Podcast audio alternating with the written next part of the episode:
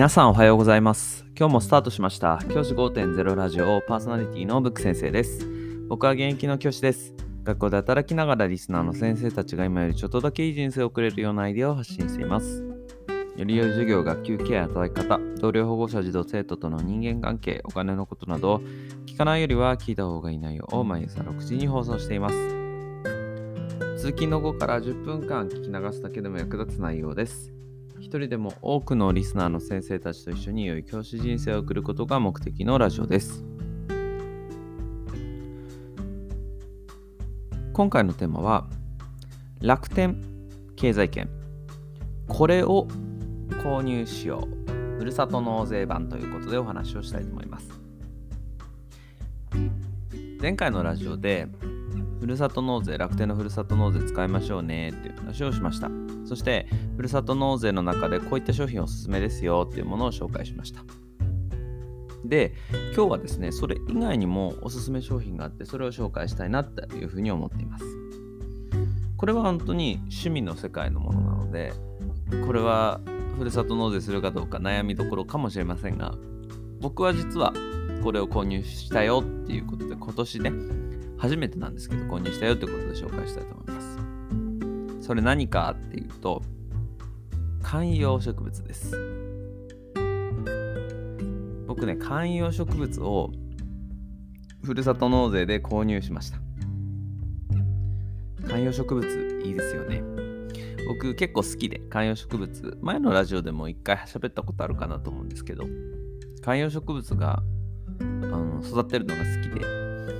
今一つ育ててたんですけれどもそれに合わせてもう一個購入しようということで購入しました、はい、今回購入したのはパキラってやつですね。はい。それを購入しました。あのいわゆる観葉植物といったらっていう王道な感じの植物で育てやすいし成長も早いっていうことであの育ててる感みたいなのも出るのでそれを購入しました。ふるさと納税で植物を購入する。これね結構面白いなって思いました。育てたい植物こういった植物育てたいなって思った時に結構ふるさと納税で購入すると還元率っていうんですかね払った納税額に対するその返ってきた見返りとしてのコスパですよね。コスパが還元率なんですけどその還元率っていうコスパがかなり高めだと僕は思います。例えば僕その観葉植物普段普通に購入した時って例えば1万円ぐらいして購入したんですけれどもそれがですね同じぐらいの植物をですね2万円ぐらい寄付すれば購入できるんですねこれ結構た還元率としては高めでうん、あのすごくいいなと思います。なんでこうやって高いのかなと思ったら、まあ、単純に植物ってあの定価が決まってないんですよね。お店によって違う値段で取り扱いされているのである意味その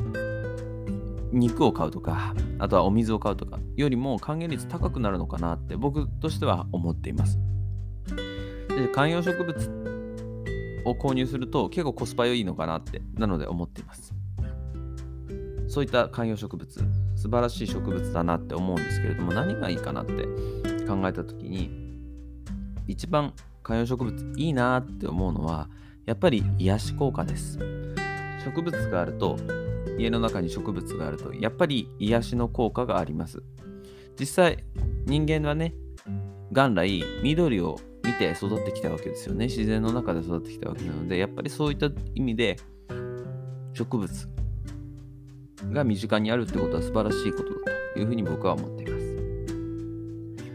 先生方がもしですね購入しようと思われていたらですね、ぜひふるさと納税で購入してみるのもいいかもしれません。ふるさと納税って前から言いましたけれども、もともと納めるべき税金だったわけですから、その税金分、まあ植物買っても、まあそれでね、うまく育たないとか、なんか植物育ててうまくいかないとしても、まあ、それはそれでもともと納めるべきで税金分で返ってきたものだだけなので、そこまでこうあれはないかなって、その後悔っていうのは生まれないかなって思うので、もし興味のある方は、楽天ふるさと納税観葉植物で調べてみてください。そうするとたくさん出てきますので、その中でいろんな植物出てきます。今回言ってたパキラっていうのも出てきますし、他のも出てきますから、先生方が育ててみたいものを買ってみるのもいいかもしれません。回数回数言いますか、楽天のふるさと納税は12月のこの楽天スーパーセール期間中に購入してください。特におすすめは10日です。